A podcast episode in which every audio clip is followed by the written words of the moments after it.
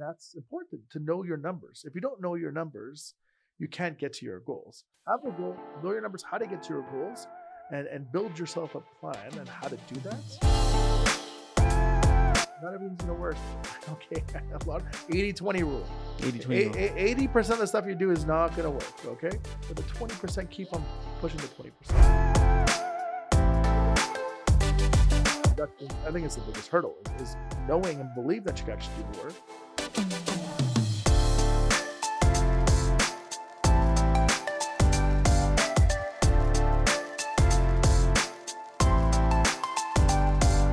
Domaine du courtage est en constante évolution. Dans une ère technologique où le changement est presque assuré et inévitable, il faut plus que jamais rester à jour et s'adapter aux tendances innovatrices de notre domaine. Vous voulez apprendre des meilleurs courtiers hypothécaires et immobiliers du Québec? Vous voulez devenir un leader dans le courtage? Voici le podcast qu'il vous faut. Les courtiers du Québec avec Seroujan Kenishalingam. Bonjour tout le monde, j'espère que vous allez bien. Aujourd'hui, j'ai la chance d'être avec un président, le CEO de groupe Orbis, Teddy Kiris. Bonjour, comment ça va? Bonjour, bonjour, ça va bien toi? Oui, ça va super bien. Aujourd'hui, on va, on va it up. On va, le- on va le faire en anglais, français. Franglais, c'est ça? Franglais, exactement, franglais. Euh, Teddy, euh, je vois un peu ce que tu fais. I know what you're doing. And you're doing great things with the Ouais. group Orbis. You have a, uh, the f- yeah, there's a freshness on the on the branding Yeah. on your on your on on on the branding. Yeah. And I really like it. And I want to pick a brain. I want to pick your brain and see how everything goes and and bring values to brokers that, that are listening to us. So yeah, tell me about you. Like, who are you actually? And let's start from there. So yeah, so um, thank you for having me. Merci beaucoup pour, pour que je sois ici. Euh, je te suis sur euh, LinkedIn, Facebook et j'ai j'ai regardé vos, vos vidéos souvent, vos podcasts souvent et je pense que ça amène beaucoup de, de valeur euh, au domaine hypothécaire euh, et c'est vraiment bien, très professionnel. Thank you. alors, euh, no problem. Alors, euh, you know, oui, euh, on, a un cabinet qui est un petit peu unique. et c'est ça que je voulais quand j'ai quand j'ai commencé Orbis. Je voulais quelque chose que euh, était pas comme les autres bannières. Était, euh, et c'est pas pour tout le monde. C'est pour des certaines courtiers que qu'on veut qu'ils travaillent ici avec le, même mindset et, et qui pensent de la même façon. Alors, euh, c'est ça que, que j'avais une vision quand, quand j'ai commencé. Euh, je viens d'un background, de- je travaille pour une banque. Euh, Une banque. Oui, je travaille pour Banque, banque de Montréal pendant de 2007 à 2018. Alors, pendant 11 ans. Et euh, après, après j'ai fini l'école à McGill, j'ai commencé tout de suite à, à- à BMO. Puis euh, éventuellement, j'ai monté, j'ai commencé dans succursale. Euh, je, je, je commençais euh, au début, euh, puis après ça, j'ai monté les échelons. J'ai devenu une, un directeur de services financiers. Après ça, j'ai de- devenu directeur commercial. Je faisais les prêts commerciaux à la Banque Montréal. Et après ça, en 2009, j'ai décidé, moi, je veux commencer comme un spécialiste hypothécaire. Et je veux vraiment faire le saut dans une position vraiment à commission seulement, avec aucune garantie, aucun salaire de base, mais, mais j'étais prêt à ce date-là de, de faire ce saut-là. And look at you now. Now after three Wow. years, things are are great. Yeah. You're you- you're you have around 45 brokers that are coming in. Yeah, on, on the pipeline that are coming in, uh, doing their stage, Congrats. uh, or, or currently working. Yeah, Yeah. yeah. And, and you said that like we were talking off record, Mm. you said that you started and you just built like you opened this agency at the same time, the cabinet. How do you call it in English, a cabinet? a, a brokerage. Brokerage, yeah, yeah. brokerage, a yeah. cabinet. Cabinet, AMF okay, calls yeah. it a cabinet now, but it's a mortgage brokerage. Yeah, yeah. So uh so yeah, you, you didn't just start as a being as being a mortgage broker then a couple of years after Mhm. start start your own company. You did it like right away. Immediately. yeah, Immediately. Yeah, yeah. Wow, that's an ambitious move. Yeah. Well, listen, I, I had a really good run at BMO. First of all, I, I had the best training I think there was in the mortgage industry when I worked for BMO. Yeah. and I have- a great respect for the bank, and you know, uh, you know, I had some great mentors there that helped me gain a lot of confidence, and I- and you know, at the end, I was I was I had a machine. I, I actually had almost like a brokerage at the end where. Uh, Yes, I was the only, only BMO products, but I, I did have you know a whole team behind me. You, you were saying like around six assistants. Yeah, yeah. So we had, that's you know, that's- at, at the end about six assistants. Uh, I was at BMO. We were we were funding, you know, probably like we were approving probably seven hundred deals a year, and, and Wow. And Uh, how and- how much is it on on a on a volume basis? So we're we were approving about like 250, and and we're funding about Two one hundred fifty thousand. 250 million. Well, 250,000 deals would be great, but 250 million uh, of volume, and we're funding about 140 at like at the end. We did a lot of the builder projects and uh, a lot of realtors. So, but you know, I, again, I had a great team. I couldn't do this by by myself, yeah. um, and and I had a good base. So that's why I was able to say, you know, you, you know, tu as fait le saut directement pour une, une cabinet. Oui, j'ai fait le saut directement parce que j'avais comme une, une, bon, une très bonne base euh, et, et j'étais capable de vraiment assumer les coûts pour ça parce que j'ai planifié pour faire ça parce que ça commence, il a des coûts euh, fixes. OK. Euh, euh, et aussi, j'avais le volume qui rentrait. J'ai fait ça pour, pour 10 ans. Alors, j'avais une bonne réputation. J'avais le volume qui rentrait. Alors, j'étais capable de, de même le supporter comme ça. Mais euh, But you were making a good living with B- BMO. I had a great living. Yeah. Yeah, Uh, and uh, you, you wanted to do wanted to do something else. Yeah. Uh, I had a, I had a Why? vision. I had a vision of what I wanted, and I had my license. Actually, I got my license before becoming a mortgage specialist. I got my license. A mortgage. I got the, the old license with the OACIQ. mhm. uh, real estate agent, mortgage broker, uh, commercial, everything. It was like a license. I had all three. I did it with my with my brother-in-law uh, and my my stepbrother. Actually, we did it all together. The course, and I, I didn't know what I wanted to do after the course. I was like, you know what? Let me jump into being a mortgage specialist. I did that, so I had my license, and I was always intrigued by the profession. My my father-in-law is a mortgage broker as well, so I, I would I would speak to him and, and see how the profession was and you know i i was always intrigued by it but i, I wasn't a i was doing very well there was no reason for me to leave b i was comfortable i was you know making a, a pretty good salary and pretty good income it's it's all commission obviously at, at bmo but a pretty good income and so there's no actual reason for me to leave but then i, I saw a vision of you know, I always want to make the change, but I saw the, the market changing, the economy changing, the market, the banks were changing. In 2007, 2008, banks would have basically approved anything. You know, it- it- they had every program would approve anything. Somebody wanted to put X amount of money down, the file would be approved. You know, as the years went on and, and OSFI came in and, and different changes in the market came in, um, you know, the banks, and that's, it's normal. They, they were concentrating more on specific programs that they have um, it was a, a almost a cost culture where you know you, you know the, their commission changes are happening often, and so I did see that there was changes happening in the industry. I did want to build something else. I always wanted to build something else. I always wanted to build my vision of a brokerage, but you know how was I going to do that? I think that with the changes happening, it was the right time. Now this is all before the AMF came in, so I, I did not have any vision saying, "Oh, the AMF is coming in," and you know that I'm doing that because of that. Uh, this is strictly because um, personally, I, I believe that uh, you know the the, the industry is going to change. I went to the United States. I saw uh, the U.S. Mortgage Brokers Conference. I actually spent I think three four days there, and I saw how things were being done in the states, and I said that is probably going to come here. And the states is usually ten years ahead of Canada, uh, Quebec, and I said that's going to come here. You know, so, And what what was the difference? technology. Um, they were different pricing based on credit scores, which we didn't have that back then. Now, now we we sort of do that, right? If you have a 680 or 720, uh, you know, FICO score, you'll get sometimes different pricing. Yeah. You don't have that anymore. like you had that in, in the states, you know, five, ten years ago.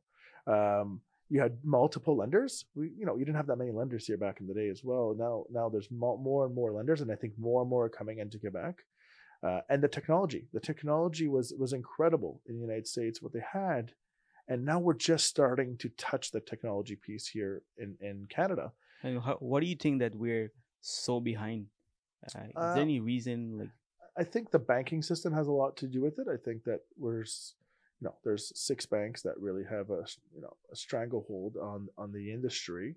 Um, and now we have more virtuals coming, but again, virtuals are backed well often by the banks. So you know the banks are part of it. So there's less institutions, uh, there's less funding in Canada um, than the United States. There's there's fund there's a lot more funding, so that creates more products, that creates more competition, um, and so and, and I believe that uh, you know they're they've invested a lot more into their industry than, than we have, right? They have they have a bigger population, about 350 million people or, or so, and so there's a lot more market share. There's a lot more more money there, and and it costs money to invest in technology. And uh, we're just touching, I believe, the tip of it. I think there's a ton more to come.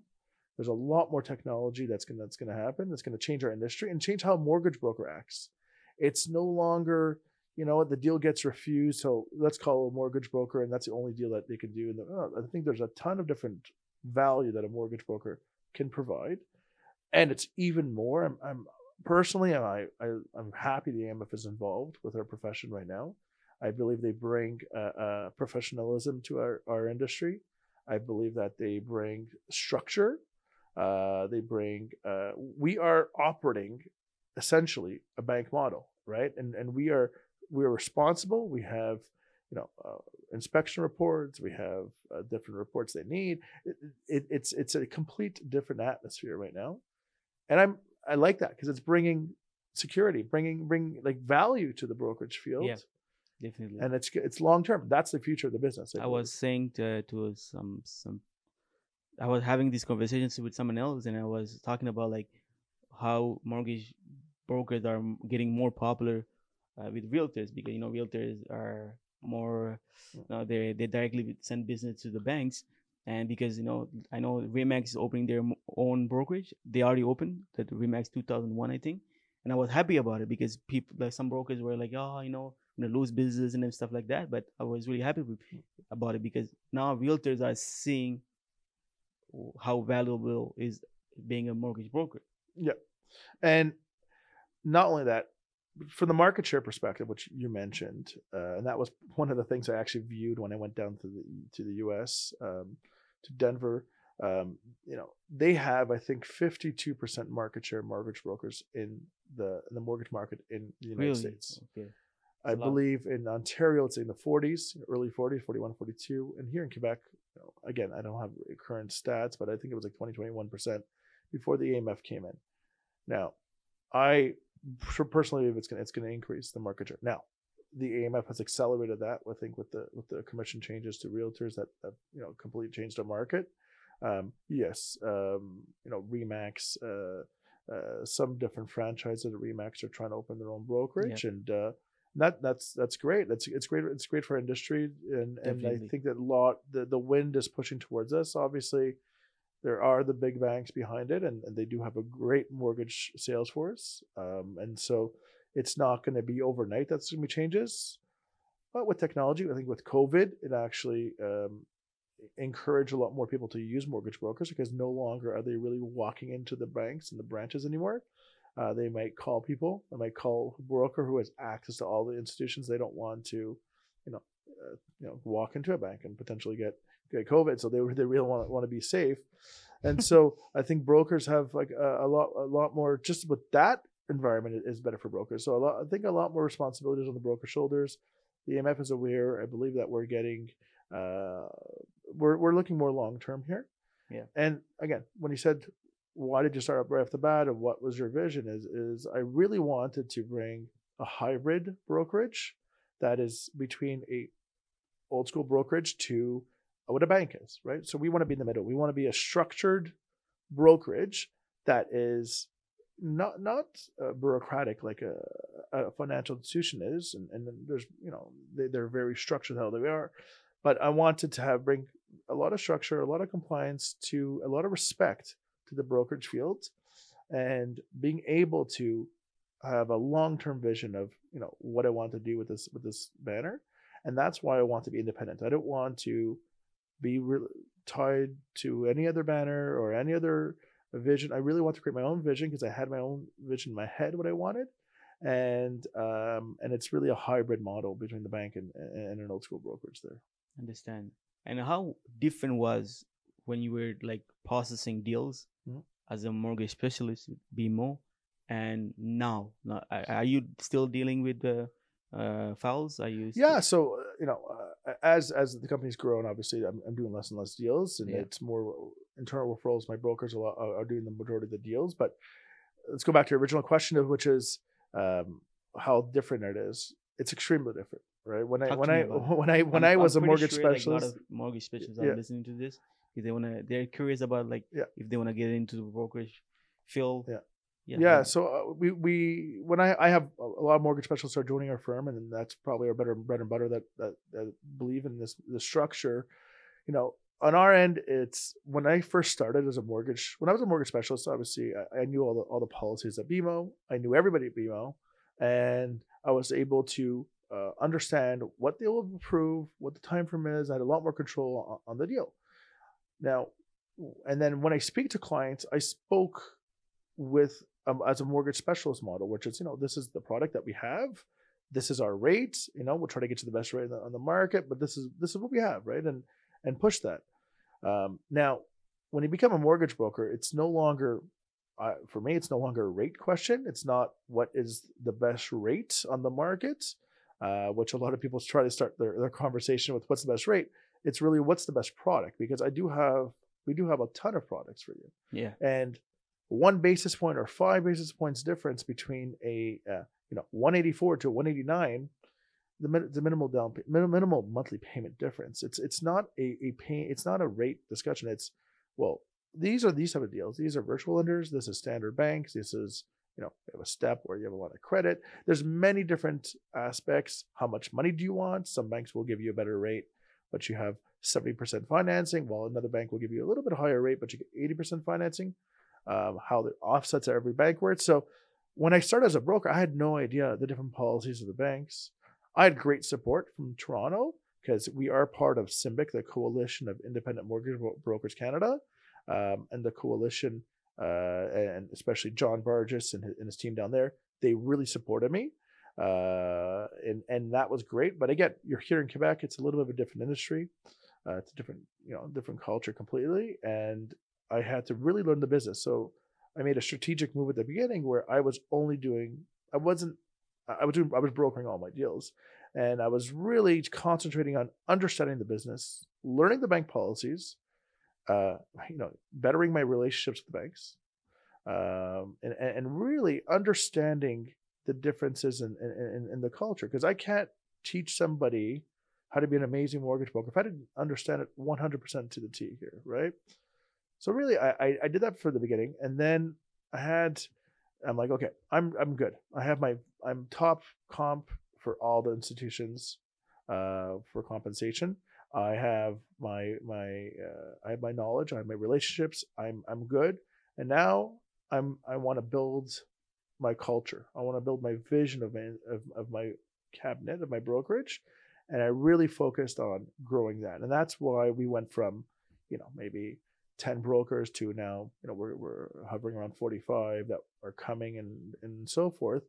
You know, we really grew in the past 18 months because I traded as a business and not just my, my transactions. You have to decide what you're doing.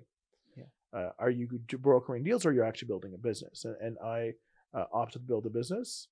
Um, and, and that's really put, I put my effort into that and not only bringing on new brokers, but bettering our business. There was changes last year with the AMF, so uh, uh, adapting to the AMF changes that was a huge amount of effort on, on our on our front, and you know increasing my each broker's volume. So all of the brokers, all of them, their volume has increased year over year, all of them, uh, and it's really they've done excellent work, and I think we brought a culture that is is helping them uh, give confidence themselves and, and, and increase their volume and, and, going out and getting leads. And it's a really, uh, it's a culture that pushes for growth, for your own personal growth and getting the maximum out of you. Je vais revenir sur euh, comment tu aides les courtiers hypothécaires Oui. avec, avec ton cabinet. I was dying to ask this question. Do you miss BMO? Like you lost them, right?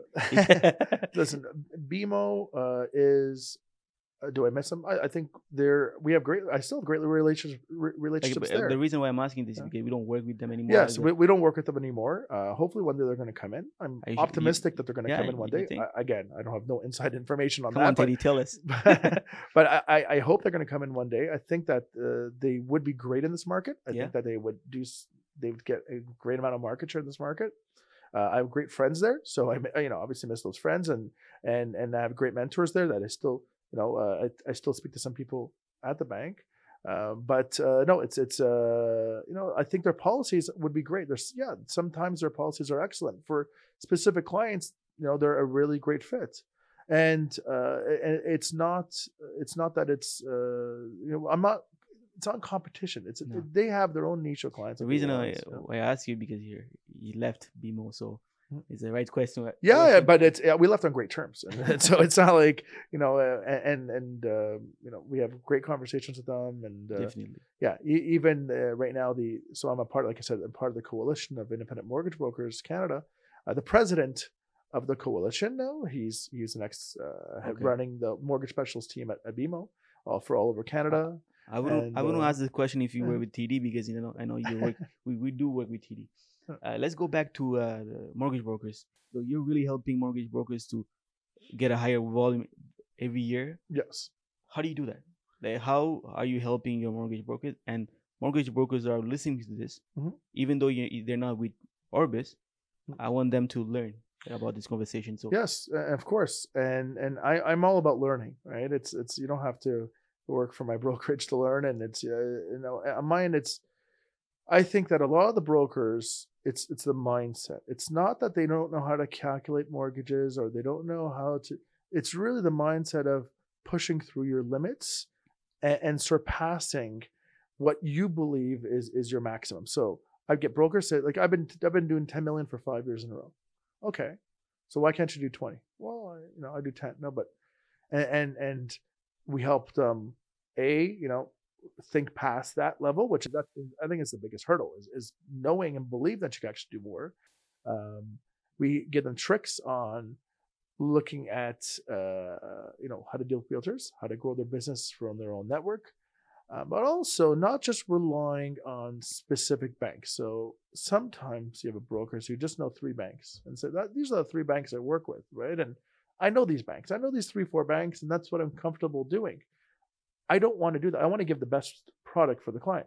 So if a bank that you don't use or an institution that you don't use often is the best product for the client, well, we're going to redirect the client there. And you're going to save a lot more deals because then you'll see a lot more policies. You'll understand that some banks will will do a deal that you thought was not possible before, yeah. um, and that you're not losing any deals that potentially in the past you would have lost. And so we we give support on that end. We give coaching support. So we do have a spe- specialized person who's a director of sales who helps the brokers with their own business because every broker is different. Every maximum that a broker can do is different.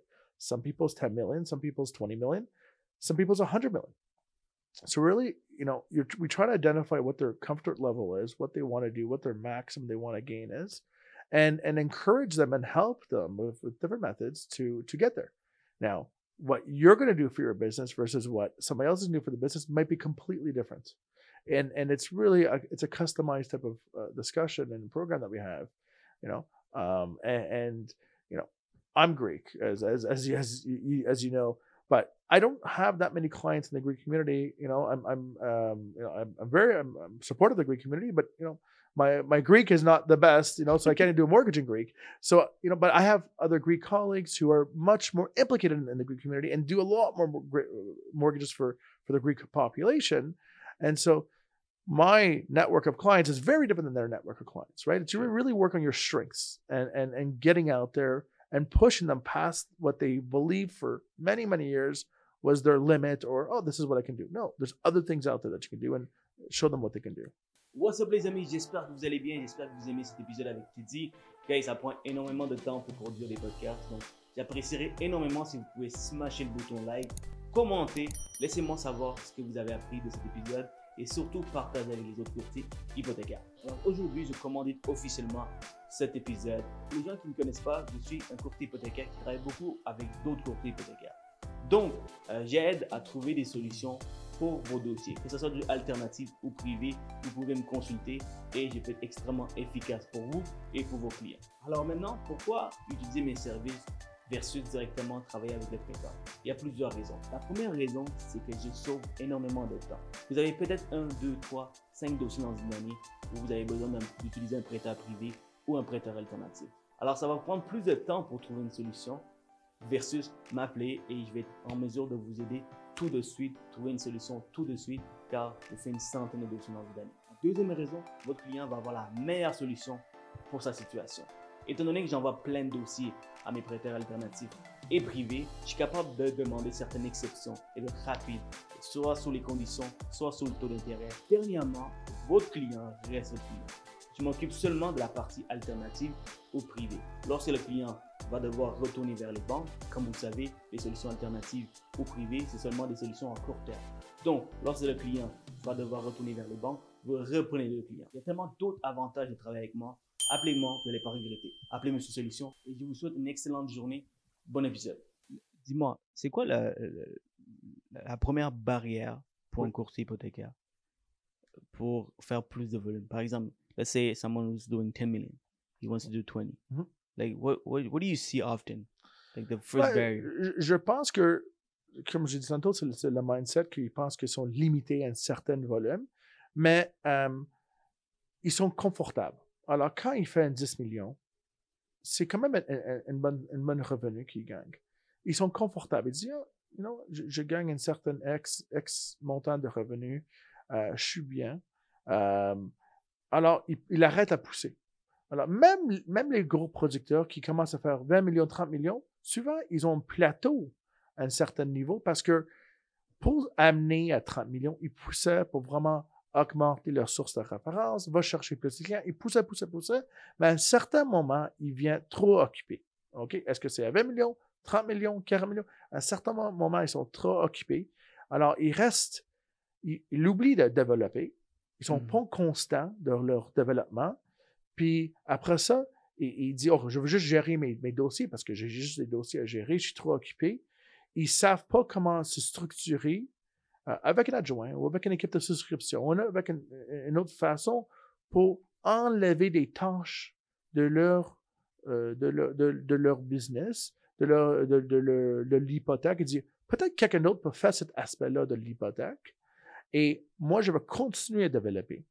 Il faut que vous êtes constant de, le développement des sources de référence pour développer le vent parce que si tu commences à ralentir, il y a beaucoup d'autres mondes qui vont prendre euh, votre place et votre source de référence parce que c'est comme on est tous des requins ici. Alors, si quelqu'un enlève pour une mois, deux mois, euh, arrête de faire le développement, mais il y a quelqu'un d'autre qui fait le développement, qui vont chercher votre- vos, vos sources de référence et vous allez perdre le business après. Effectivement. Si tu travailles trop dans ta business et non sur ta business, euh, évidemment, tu es un, un Il faut que vous, exactement, il faut que tu penses macro, pas toujours micro. Micro, c'est quand vous pensez pour chaque dossier et chaque euh, condition de prêt, mais si vous, vous pensez macro et vous mettez des buts, et, et pour moi, je travaille souvent avec les buts, OK? Et, et moi, je vais faire 30 millions cette année. OK, comment est-ce que vous allez rendre là?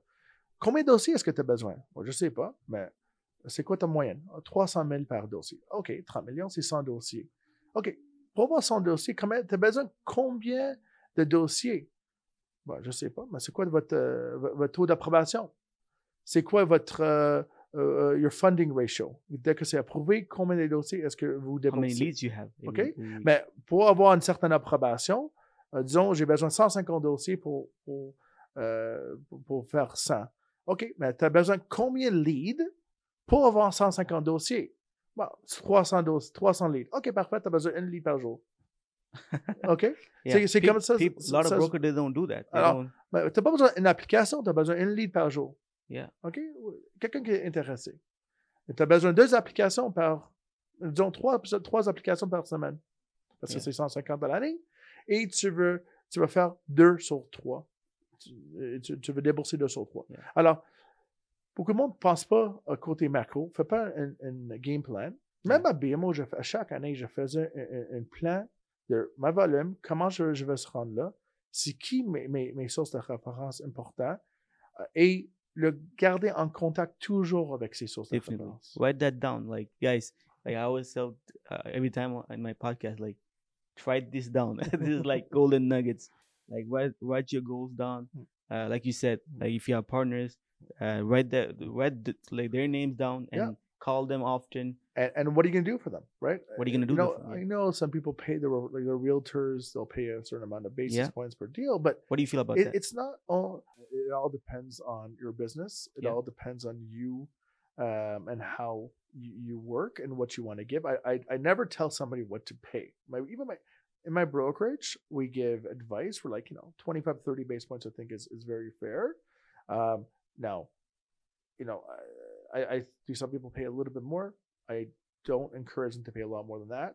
Um, do some people pay a little bit less? And again, it's it's their own business. And whatever the realtor, some some realtors that we work with don't even want money. They just want just Yeah. take care of my client. Okay. And and it's it's not only about the money. Money is there because that's the competitive market right now. The marketplace, there's there's there's a demand for it and there's a supply of money that that people are giving out for this. And so that, you know, essentially you have to do give it. Uh, but um, you know, I think I think that realtors are very valuable, and you should work with them. But again, if you work for a brokerage where you're, if you're for making only sixty basis points on the deal, you're going to get forty basis points for referral and end up with twenty. It doesn't make any sense, that No. right? So, so you have to really, you know, uh, manage that part of it. But also, if you're giving too much, it's not sustainable long term because No. then you're gonna you will have a deal that you're not going to make 100 basis points. You're going to make 60 basis points. You have to buy on the rate, or you have to go to X lender that doesn't pay as much as the other lenders. And so if you made a commitment that I'm going to pay you 50 basis points on every deal, and then you're not making 100 on one, but you're making 60, or you make 10, or or you're making less than 60 and you're Yeah. not making any money, it doesn't make any sense. what what I did, uh, so I took an Excel sheet and wr- wr- write down all the banks, how much they're giving, how much makes sense for three hundred thousand dollar deal. So I know exactly the numbers and the, what, something I did because I wanted to make certain amount of volume.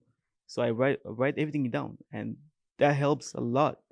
And when you write everything down and you you understand how much how much do you need to live. Yeah, yeah. For know, how mu- expenses. What, what, what do you? It's it's a business. Even Yeah. your own brokers, I recommend it as you have gross revenue, you have marketing expenses. Because when you pay a commission, like I said before, is it's it's it's a marketing expense. It's a direct expense. It's it, and then you have your your other expenses, your you know credit bureaus, Taxes. taxes. uh, you know you have uh, know office fees or wha- whatever else you have. Your Yeah. split, and and you want to you want to have a certain amount of money, but again, by paying realtors does not guarantee you volume. Every mortgage specialist at every bank used to and still does through a, different way of doing it pays a realtor. But there's some mortgage specialists and banks that do 10 million or 5 million of volume and some that do 120, 140 million dollars of volume. Why? Well, because the way they are. It- it's the same platform, the same bank, the same rates, nothing's different. But it, it's not, it's paying is just a, one of the tools that you have Yeah. you have to have a full rounded all a well-rounded structure to actually work with uh, with all these realtors and all these clients because by doing one thing it's not going to work and doing it one thing once is not going to work you have to do it consistently many different things and you know what not everything works you're going to try some marketing activities and something and it's not going to work when i had when i started a, as, a, as a mortgage specialist i had a business plan that i wrote and I said, I'm going to do this, this, this, this, this. And, you know, I, and Bank of Montreal gave me the LaSalle markets, the Verdun LaSalle market. I really didn't, I've been there a few times to play hockey, but I did not know the area very, very well. So I drove around. I went to go look at different brokers, uh, real estate brokers. Um, I know who my competition was. I know all the mortgage specialists in the area. I knew all the mortgage brokers in the area. And, and, and created my my business. And I amended my business plan after trying many different things because I, I said, Oh, I'm going to do these activities. 80% didn't work. I said, Okay, let me keep those 20%. Let me add another 10 other activities I'll do. And then 80% of those don't work, but at least I had a certain amount every time that works.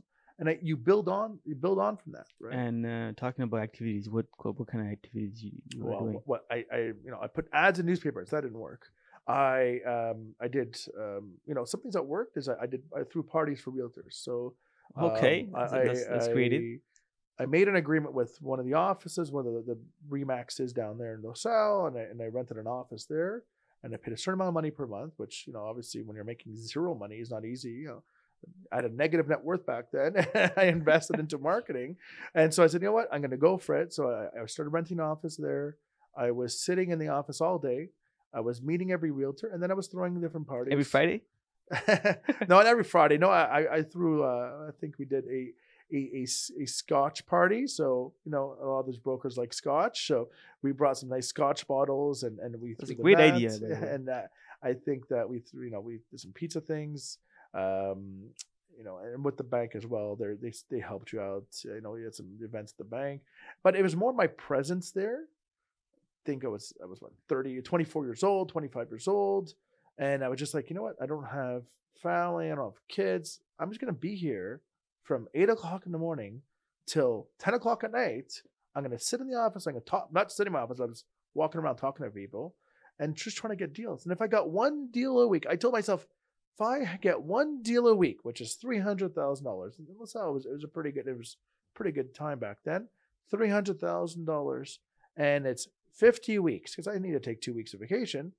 I'll do fifteen million, and fifteen million was double what I was making in the mortgage specialist field, double what I was making at the branch. I'm like, I'm good. Okay, I'm good if I just do that, right? And then so it started off with a goal of I want to make double my revenue what I'm doing at the bank, right? Yeah. And then I'm like, okay, well, that's going pretty good. And then I and then I build off the, and I had different goals at different stages of my life um, after that. That's crazy. And I think it's a golden nugget. Parties, like mortgage brokers are. If you're listening to this, that's a there's a lot of of the realtors I started back in 2008, 2009 that I knew that are still great friends yeah. that still refer a ton amount, a ton of business to me. Uh, and and my bro and you know now I've paired that with different mortgage brokers in my office and and so you know they're they're going to me through Orbis but it's it's really my brokers who are who are, who are benefiting there, and as a whole we are all benefiting. Um, and and so the relationships are not just fake relationships; they're, they're real relationships. I've seen these real estate brokers, you know, or not just real estate brokers, like insurance brokers, uh, financial planners. I've seen them, you know, go through marriages, go, and I've been to their marriages.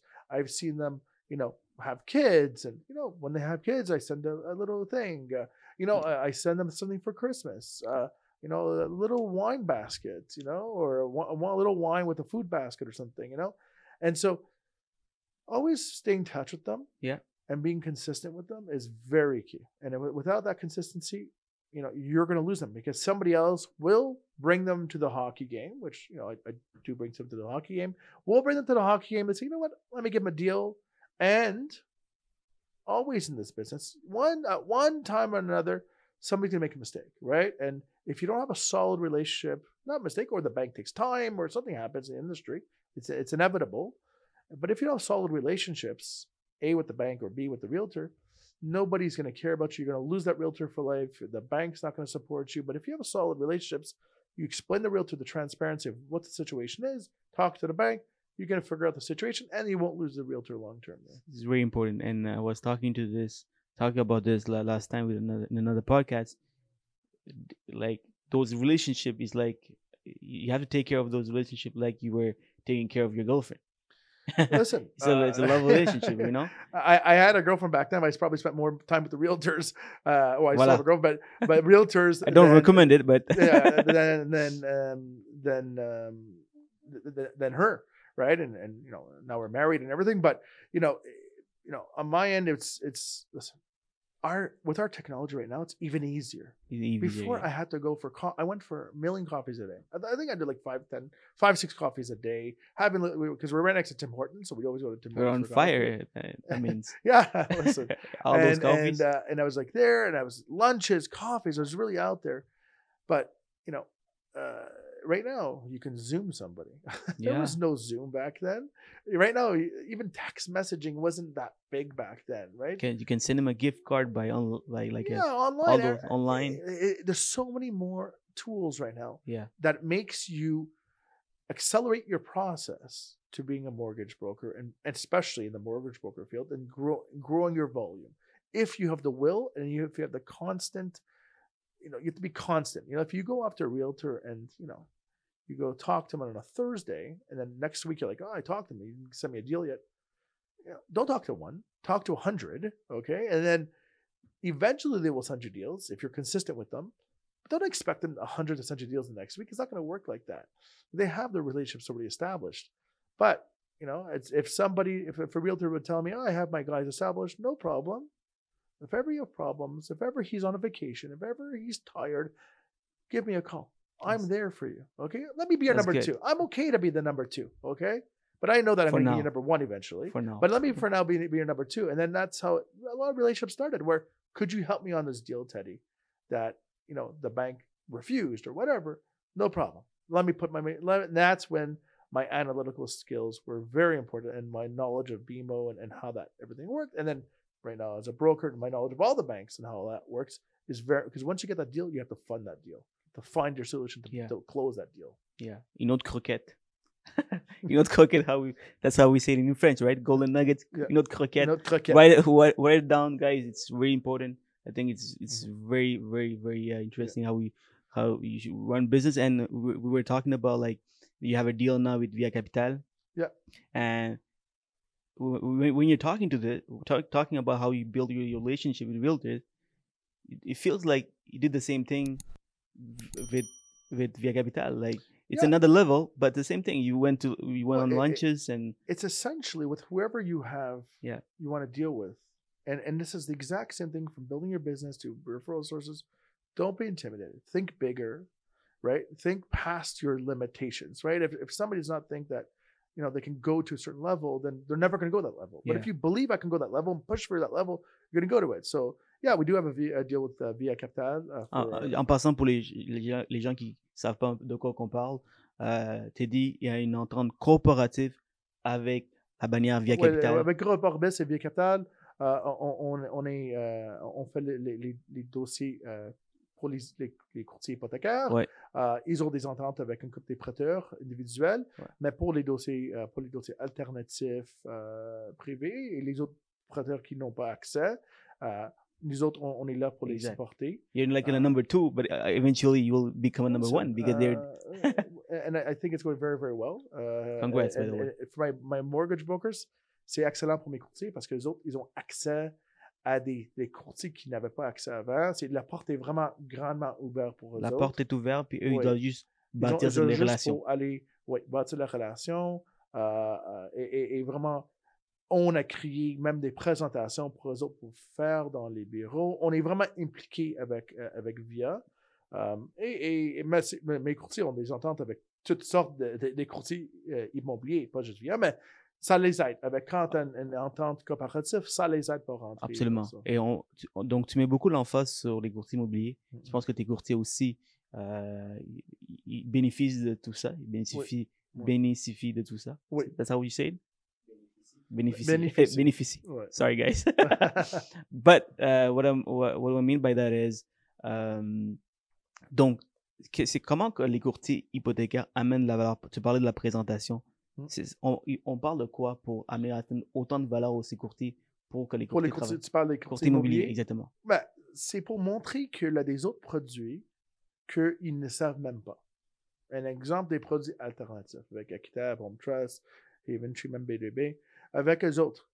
Et- Les autres, les courtiers immobiliers, ils travaillent avec les, les banques directement, avec le BMO, avec les Des- Desjardins, avec euh, euh, le National, ils sont directement avec eux autres. Mais si les autres ont un dossier que c'est un travail autonome, qui ne déclare pas assez de revenus, que les autres façons de faire le dossier, ils ne savent pas que ce produit-là est disponible.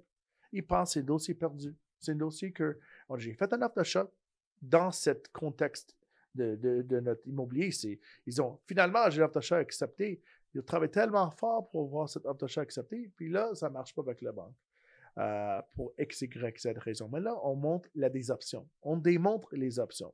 On, on démontre que euh, avec nous autres, on peut gagner du temps aussi. Parce que immédiatement, quand on a un dossier, on, on sait où on devra savoir où le dossier devra aller. Est-ce que c'est un dossier des TD? Est-ce que c'est un dossier SCOSA? C'est un dossier Haventree, Home Trust, Equitable?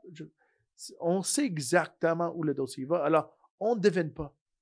Avec euh, des certaines mais avec les démarches de la banque, les autres poussent leur dossier. Moi, j'étais de la même façon. J'avais un dossier, je poussais, poussais mon dossier à ma banque, je, je demandais des exceptions à ma banque, je, et je ne voulais pas perdre un dossier. J'étais très agressif. Mais dans notre domaine, c'est pas. Oui, c'est demander des exceptions de temps en temps, mais c'est mieux comme oh non, ce dossier-là, c'est mieux positionné pour une certaine banque, pour une certaine institution. Parce que c'est pas d'exception. pour eux autres. Avec une autre banque, c'est une exception. Alors, si on travaille intelligemment euh, et on est capable de, bien diriger le dossier, on va gagner du temps dans le processus. On ne va pas faire une erreur, on ne va pas refuser un dossier. On va s'assurer que le client Et dans, dans, ces, quoi, ces 10 jours, 15 jours qu'il donne maintenant euh, pour voir le financement, il ne gaspille pas son temps. Euh, on est vraiment là. Et aussi, en même temps, donner le meilleur taux pour le client, euh, pour son situation. Alors, si c'est un client avec une FICO en bas de 600, c'est quand même une prêteur alternative, mais au moins, on donne le, pour son situation le, meilleur taux pour lui. Exact. Hey, un autre croquette. T'as dit, t'en- t'en- t'en- t'envoies trop de croquettes là. C'est bon. really great. I love it. And um, talk. Let's talk about like um, database. Yeah. Like I know, I know. Like uh, as a as a broker, you need to concentrate on working on your database. Uh, like your past clients, new clients. You, you can you can neglect them. Right. Mhm.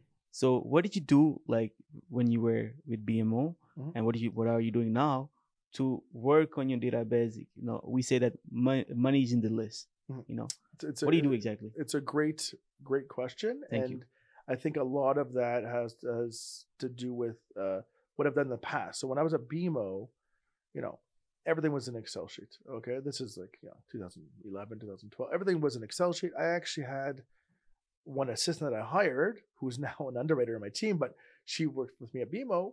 Um, and she, her job was manage the Excel sheet. So eventually I'm like, I'm having somebody manage the Excel sheet for more for deal flow, right?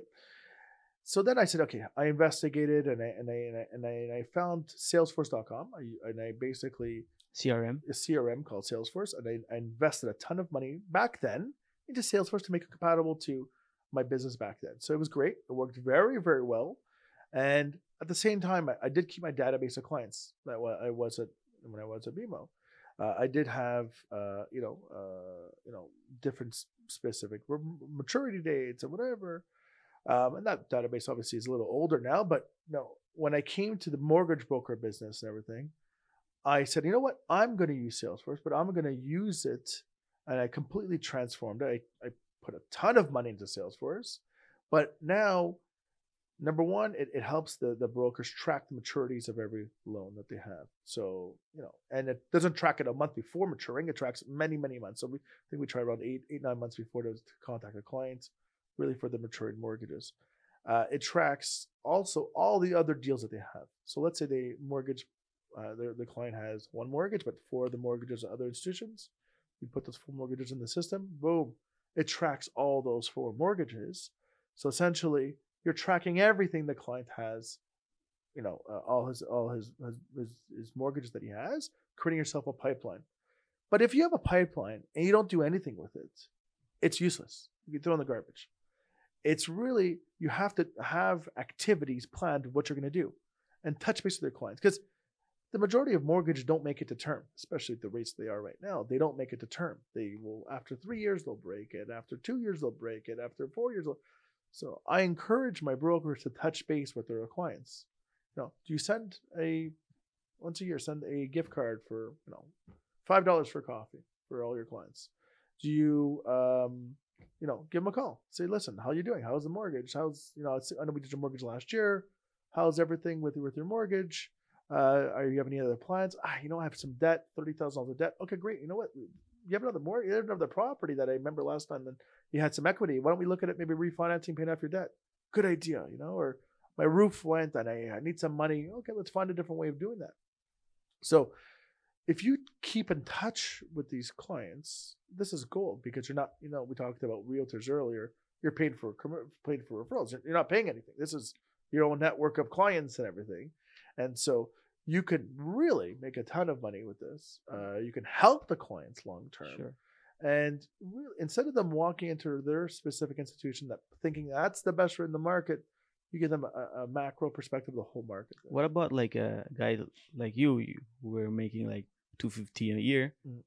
and now you don't have time to call every client and ask them, hey, what's what about your Yeah, what so what- I, you- I, do you have a I do? I do have a I do have a team who helps me out with that. Okay, yeah. you, so you have someone who, Yeah, who calls you know, from, everyone. uh, you know, clients from two years ago, three years ago, they'll, they'll call them and uh, Okay, we'll so touch base with them and uh, they have a list and uh, So- and so we do that. so if I understand, like if you but also a lot of my clients, just just another perspective, because I've touched base with them so long, they Yeah. actually cut like a lot of my clients will do like I've done like three, four mortgages for them, right? And so they'll just touch base with me directly and say, Oh, I have another one coming up. Could you take a look at it? It's almost like we're proactive, but also because I've built such a network of clients that they're they they are uh, you know they do come to you right so but but it, long term you do have to touch base with them because people do forget your name Yeah. uh, if they're not direct friends very easily from realtors from clients uh, they, they forget even who did their mortgage two years ago you know which you know you spent uh, one week with them on a phone every day but then they forget your name but it happens It happens. okay and you have to touch base with them i have a team that helps me out with that and then uh, we do have a, a process how we can do it internally here And if I can help you guys, what I do is every every month I send uh, like an email, Yes, a we, we, have, we have we have uh, we do have a. Uh, um, well, I saw your BombBomb, which is a good idea. uh, um, no, but we do have a, a newsletter that goes out to them. Okay, well, well. on, on a on a biweekly basis, actually. really nice. So as a mortgage broker, we're dealing with a lot of clients. Uh, you want to scale up your business, you can send a video like every week and talk about the mortgage, mortgage, mortgage business, Mhm. mortgage news, and just make a video and just send it to everyone. And by in that way, you're actually connecting with them. You know? Yeah, yeah, So and, you- and and we try to you know we try to create content for all, all the brokers here, so we encourage them to do that as well. What kind of content do you guys are? So we do have a, a content marketing manager here Okay. that that uh, you know based on the events uh, of the week or every two weeks, we'll we'll have a conversation what's important, and and she'll write it up, and, and then we'll we'll we'll send a basically a newsletter, and um and then my my brokers often will share it from their own networks, uh, and they can brand it their own way, but they'll share it their own network. Uh, the content is a lot. A lot of it's market focused. You know, we look at what's happening in the market from the Bank of Canada, from OSFI, but also just general tips. Sometimes we'll just do like you know like uh, five important things for your mortgage and uh, some general information. Video, I think, is important. Uh, we we try to do some videos once in a while. Um, I think videos are, are very, but consistency, right? If you're consistent, then you'll be able to continue doing. it. If you do one le- newsletter every six months, uh, if you just send a newsletter for the for Christmas or for the holidays and say, uh, you know, happy holidays uh, uh, at uh, you know December fifteenth, in June they won't know your name. Okay, Yeah, don't do that. about it. You have to be Yeah. consistent in how you do it. Definitely, yeah. Thank you so much. Uh, great, great um, advice. Let's talk about stagiaire. Mhm. Something new. Et l'AMF, oui. yeah. Je pense que c'est tellement nouveau que même les superviseurs, même les, nou- les cabinets, ils savent pas comment dealer avec ça. Mhm. Vous, vous avez un- une académie. Oui, oui, oui. Alors, Académie Orbes, c'est ça. Orbis, exactement, une académie Or- Orbis. So you guys really like concentrate on how to build Yeah. great brokers. Yeah. What exactly, how, how exactly a stagiaire can, can prepare himself? Uh, what's the steps to be, uh, to finish a stage, I guess? Mhm, mhm. So tell me So, about it. euh, avec l'AMF, je pense que c'est c'est très bon de qu'est-ce qu'ils ont fait. Ils ont mis un stage de 12 semaines. Euh, avant, à- dès que vous avez, vous avez fait l'examen, vous avez passé, vous avez, quand tu commences à t'incourser, tu n'as pas vraiment un certificat pour 12 semaines. Il faut que vous complètes un, un certain nombre d'heures euh, et, être capable d'avoir des connaissances. On n'avait pas ça avant. Avec l'OASIC, euh, c'était vraiment direct. Tout de suite, quand tu avais ton permis, tu pouvais commencer.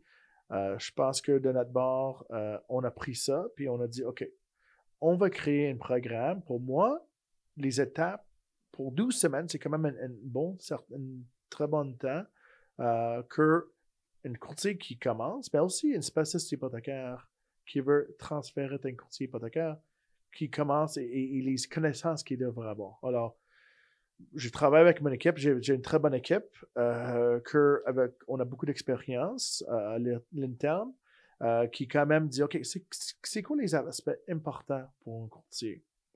Alors, on a vraiment fait un breakdown pour chaque aspect.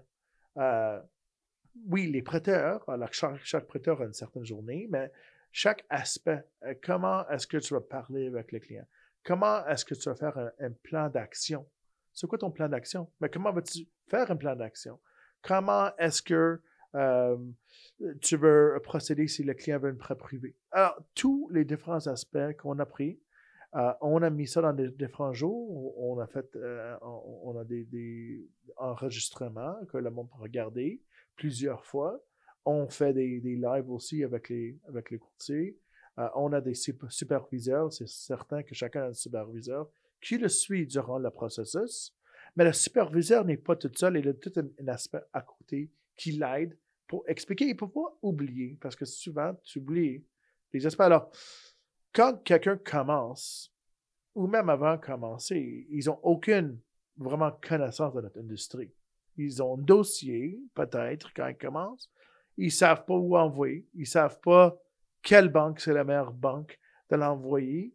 Alors, on a un processus pour l'aider à faire ça. Alors, un processus avec une équipe de souscription, avec notre superviseur pour l'aider à faire ça et l'aider à vraiment commencer au début. Mais je pense que la meilleure façon de, de commencer, c'est vraiment voir, euh, de regarder beaucoup de dossiers, de voir les dossiers, même si tu n'es pas payé, d'être Mhm. autour du monde qui ont des dossiers, Effectivement. avec l'expérience avec les dossiers. Alors, j'ai eu des euh, souscripteurs qui ont qui ont vraiment bien fait un comme des souscripteurs qui ont devenu des courtiers hypothécaires.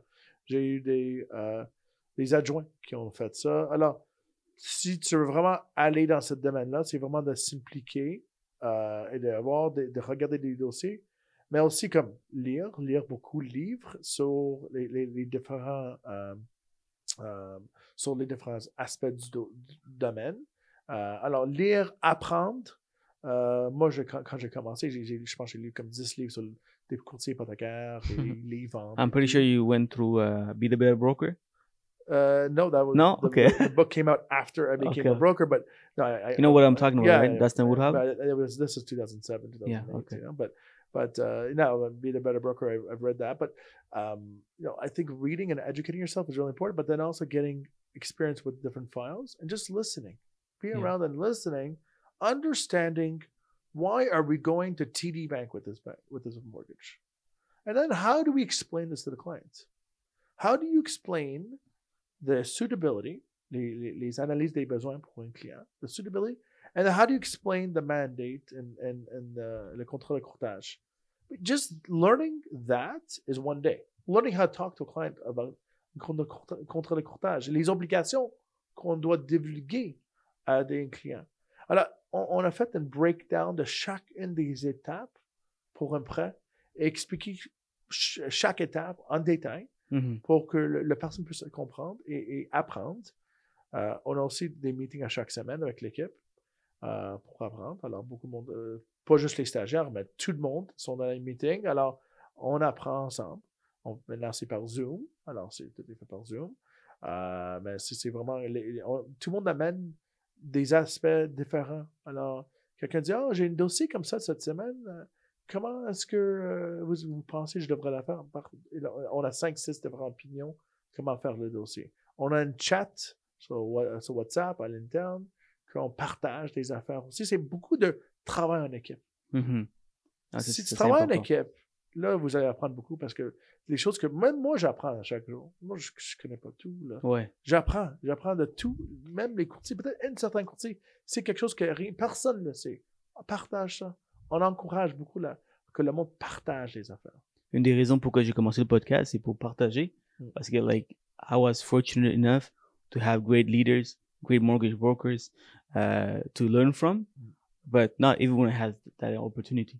Non. So having you talking to me, I'm sharing with others, man, they're gonna love it, and I'm pretty sure that a lot of people not will. a problem. Not a Yeah, problem. thank you so much. Thank you so much, and uh, people, guys, if you're listening listening to this, take down notes, apply it. it's really it's really important because it's one thing listening and then another thing applying what you learn.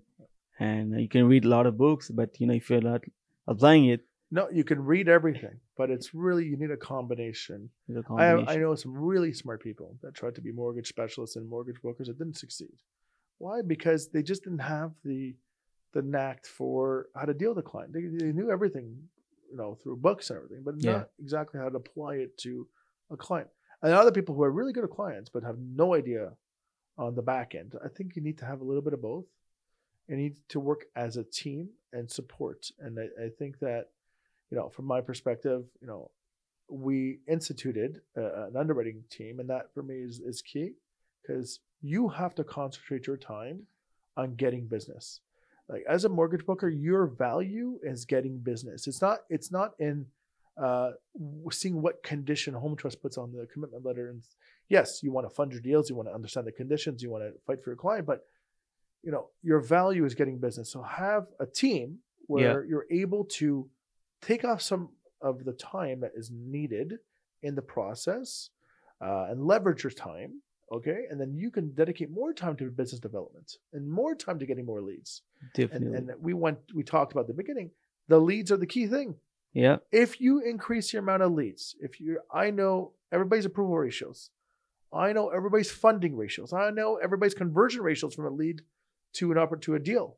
I like if you so if you're within the average of everything, okay, they need to increase more leads. But if you're not approving nothing, then with that's that's a credit discussion. But if you're not funding after approving, so you know I think we have again a 95% funding after approval ratio. Well, if you're not funding after approving the deal, then you're not doing something right because our, our our firm has a much higher approval ratio, and then there's there's something you're doing wrong. And so let's analyze what you're doing wrong, and that's for the stagiaires. Uh, we explain that process to them, and, and it's different even for mortgage specialists. Like we talked about it, coming to becoming mortgage brokers, they really need to know everything. Yeah. They are very good at sales. If you're a good, if you're a mortgage specialist doing sixty million out of the bank, you're good at sales. Like you are, Hundred percent. you're a hard worker. You're good at sales. You're gonna get it. This guy is selling one bank, Yeah. and he's he's doing 60 great at it. And so, but let's apply that Yeah. to the structure that we have here in the broker field. Let's look at what works. Okay, these are the aspects that work. So you concentrate on your your strength is. Your strength is getting the business and, de- and developing. Let's we're going to help you fund everything else and, and and and do everything else with you. And so if we work as a team, and that's the whole mindset here is working as a team uh, and working as as one to the goal and not losing any deals is is is really the, the mindset that we have and it's an aggressive mindset that's not for everybody if somebody wants to just you know i want i'm good doing five six million a year. I do that and you know i'm making 50 60 grand a year. I'm happy with that. Good luck. Like that's not and that, that's great but in my type of environment it, it, i really want somebody to push to their maximum and going to what what is it 15 million? Is it 25 million? I don't know what your maximum is but we're going to go to your maximum. We're going to get the max out of you and i will bring every tool necessary that we're going to do that there Mhm. Puis euh, une des choses que j'ai faites pour augmenter mon volume, euh, parce que moi je suis, une, je suis une tortue avec la paperasse. Like I'm so slow. I'm s and what I did is I hired someone who was taking care of all that, and he helped me br- uh, bring more business.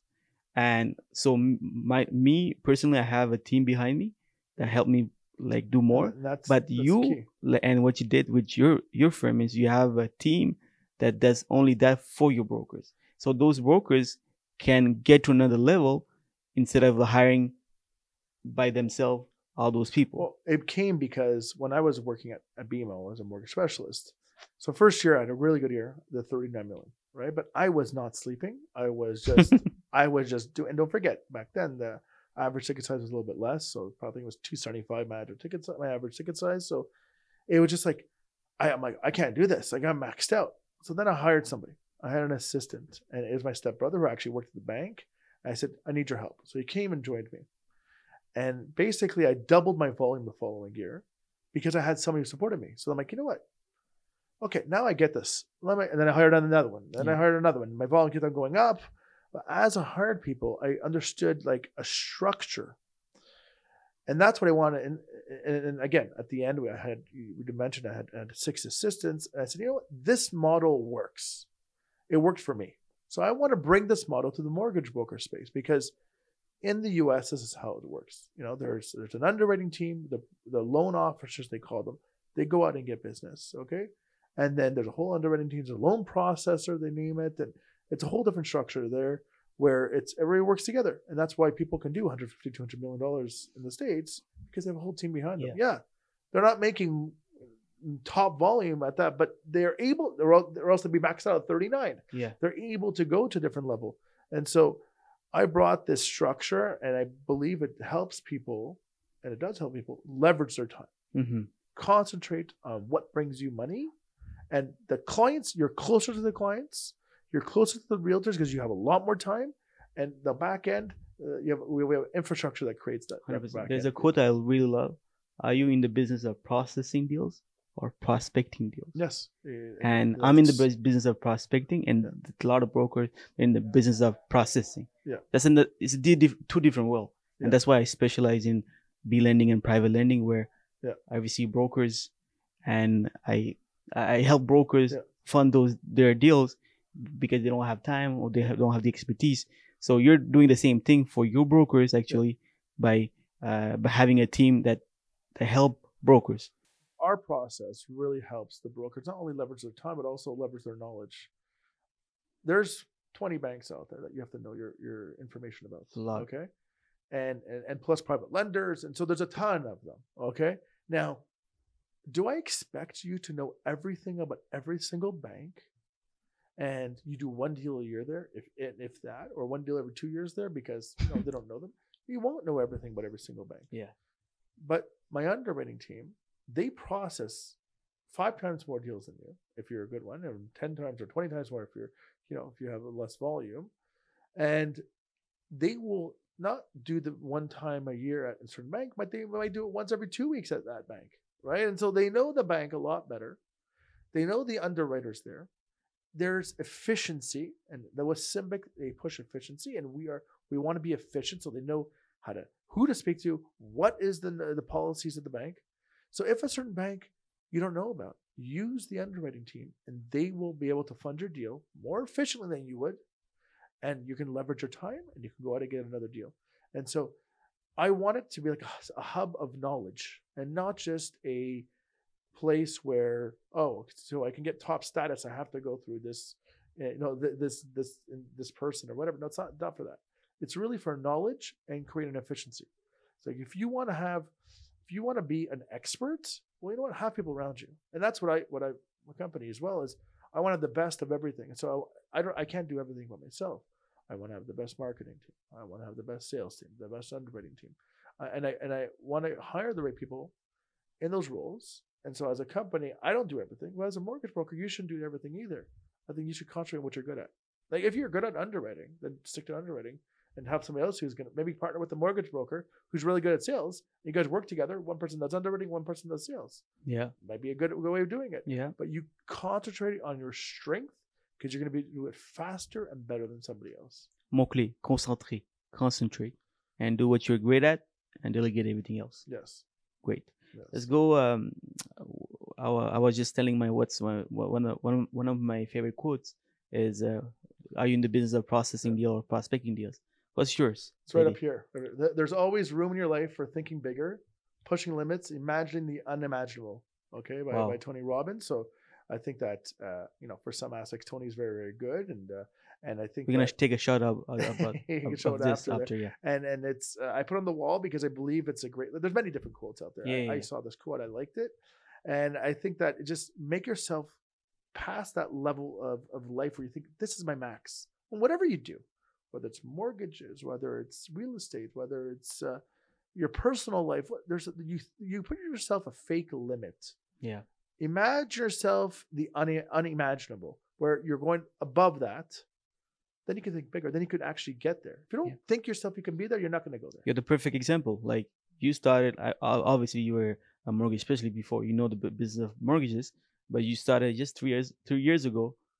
Uh, Yeah, three years ago we started with basically Mm, myself. yeah, a few other look- people, and and and and we grew it from there. I had a couple people that helped me out start at the beginning, and and uh, we had the same vision, and, and we we grew it, and uh, it's really um, you know. Uh, you know, at the beginning, a Yeah. lot of people were saying, "Why are you leaving a bank, making X amount of money, uh, to start a brokerage? You know, what, what are you doing?" here?" Yeah. You know, but I had it in my mind. I wanted something. Yeah. I wanted to create something, and, and I still have it. I still have ambitions, and and I have certain goals that I want I want to achieve, and uh, I want people around me to have that same mindset as well.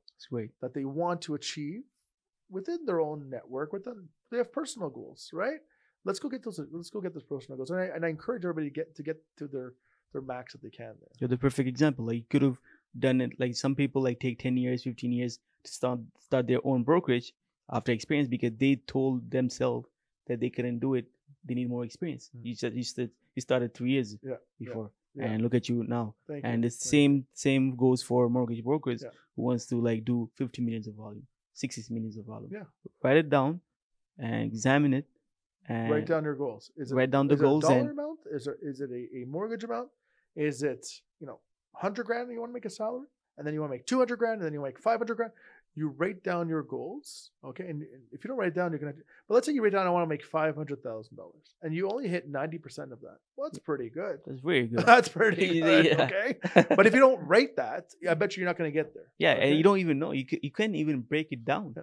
Like if you have five, if you write a number and that's five hundred thousand dollars, Mm. break it down. Okay, how many leads do I do I need? How many how many files do you have to close? How many we, partners you have to have? analyze on, on a weekly basis how many leads people get, right? And so everybody knows what their leads Yeah. are. Like you got you got five leads last week. That's great because you have to keep on doing five.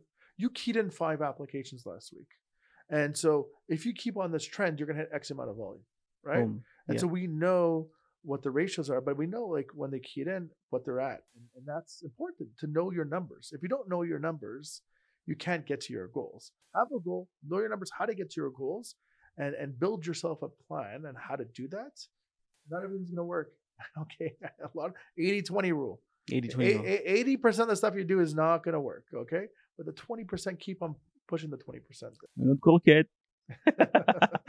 All right, Teddy. Uh, let's talk about. Um, I know you're you love books. Yeah. Uh, maybe podcasts beside mine, obviously. Po- podcast books. I listen to yeah, I listen to the Economist podcast. Economist, okay. Yeah, yeah. What do you yeah. What do you like about Economist? This is this is the you're the first first person who's saying Uh, that. oh, listen. There's a there's two podcasts for the Economist. There's one that's like a five minute uh, thing every morning. It gives you Okay. like a perspective on the world, which is good to have a Especially as a mortgage broker, we should have. yeah, just it's, and I like to just not have knowledge of the whole world, and then another one of um, perspective. It's it's a little more depth perspective of the world as well. Uh, but you know, having knowledge not just within your city, your country, but everywhere is, Yeah. is uh, for me. I like like that. Um, you know, I think there's a Tim Ferriss podcast. I listen to a lot of Tim Ferriss. I think Okay. from that perspective, he's he's been very very good. He has some great people on that. Um, and uh, you know, I do have a hockey background, so to listen to some spitting Chiclets once in a while there. But um, my good friend was on the other day. But you know, uh, so so I listen to that. Uh, but I do read some books. Are you a. Habs fan? Of course, I'm from Montreal. Okay, I'm Habs sorry. fan, I'm you sorry. know? Go Habs, go there, right? they're winning. They're winning. Yeah. yeah. Um. And uh, what about a book? Like a book So- for a mortgage broker? You should. yeah you so? I, well, I you know over the years I get different books and um, you know i don't have any specific mortgage book i think be a better broker you said it was, was a It's good really book good. mortgage broker but i think from a business perspective um, from good to great by jim collins is really really good Yeah. um, i think it, it shows you what the difference read between a good company and a great company is and, and how they you know there are minimal things but there's there's a big difference uh, from uh, winning uh, by by by uh, Jack Welch is is really good. He ran he ran uh, uh, you know GM for for a long long time, and he was really amazing at it. And just how he thought about it and how he did it. Um, and the snowball snowball effect by Warren Buffett is is another great book that I read. And, Never read that. um, it's this some Good. good. great books. Uh, you know, I like to get myself out of the broker business once in a while to think macro about my whole Yeah. business as a, as a, as a whole. Uh, but it's it's important that like to, to get outside and you know get yourself well rounded as well. Last question before uh, we play a small game. Where do you see yourself in five years with Group Orbis as a leader, as a mortgage broker?